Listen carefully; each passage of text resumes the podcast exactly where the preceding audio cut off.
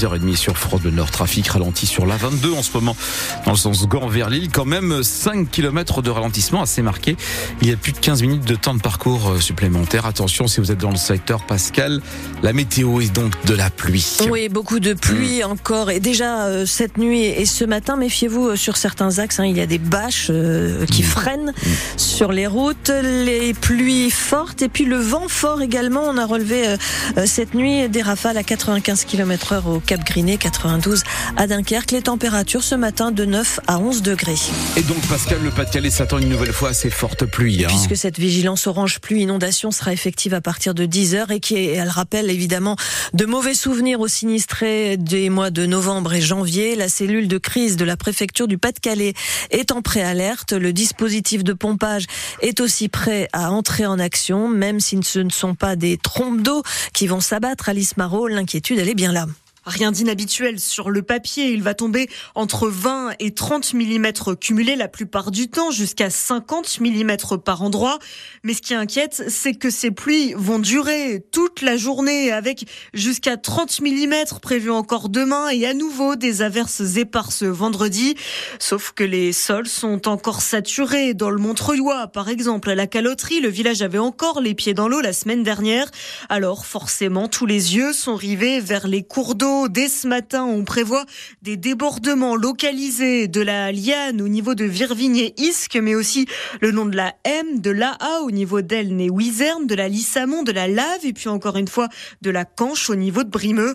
On estime pour l'instant que tous ces cours d'eau vont monter d'environ 50 cm dans ces zones déjà très touchées par les précédentes inondations. Et je vous le disais, cette pluie devrait continuer à tomber ce week-end et combiné aux grandes marées, le niveau des cours d'eau euh, comme la Canche pourrait encore monter des coefficients de marée supérieurs à 100 sont en effet, sont en effet attendus dimanche, lundi et mardi.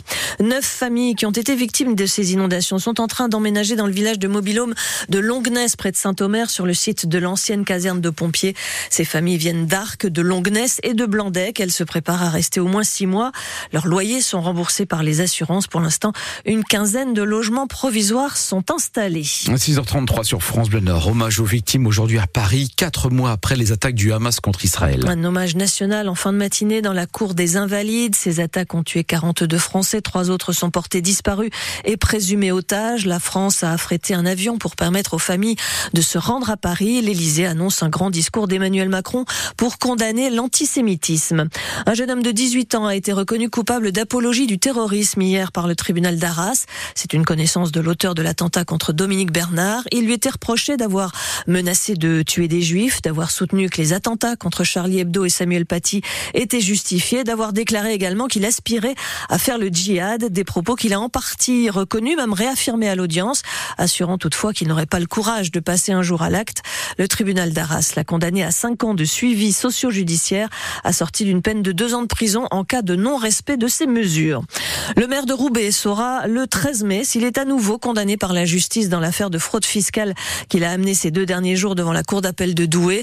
L'avocat général a requis la confirmation des peines déjà prononcée, à savoir six mois de prison avec sursis, 3 000 euros d'amende et deux ans d'inéligibilité. En première instance, l'instigateur de cette fraude, Max-André Pic, à l'époque premier adjoint de Guillaume Delbar, avait été condamné à la peine la plus lourde, 18 mois de prison dont 6 avec sursis, 3 ans d'inéligibilité et 10 000 euros d'amende, une sanction trop lourde aux yeux de son avocate Cosma Ouyoun. Le sentiment général, c'est un peu la consternation parce que euh, n'y a eu euh, aucune réponse dans le réquisitoire de l'avocat général, aux pièces qu'on a communiquées, aux arguments qu'on a soulevés qui sont sérieux.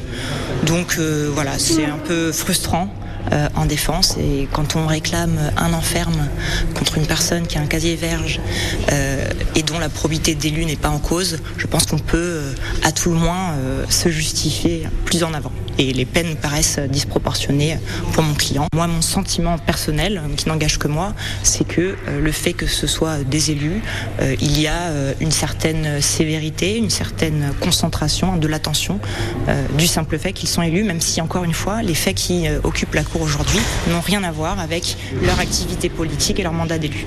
L'avocate de Max-André donc ex-premier adjoint de Guillaume Delbar, l'arrêt de la cour d'appel de Douai dans cette affaire sera rendu le 13 mai. Un homme de 90 ans est mort hier après-midi dans l'incendie de sa maison à Tourcoing.